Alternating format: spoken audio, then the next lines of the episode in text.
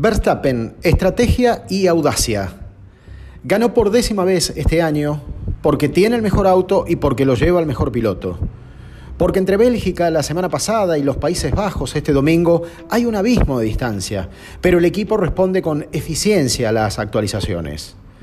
Tan bueno es el rendimiento que el juego de neumáticos blandos nuevos ahorrado el sábado de clasificación le permitió iniciar la carrera con una ventaja que supo aprovechar ante los hombres de Ferrari.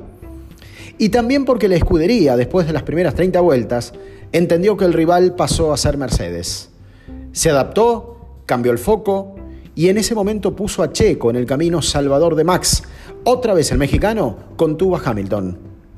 El final pareció Abu Dhabi 2021, pero era un equipo alemán que se había debatido entre dejar a Russell delante de Verstappen o llevarlo a una estrategia de riesgo y solventar el liderazgo de Luis.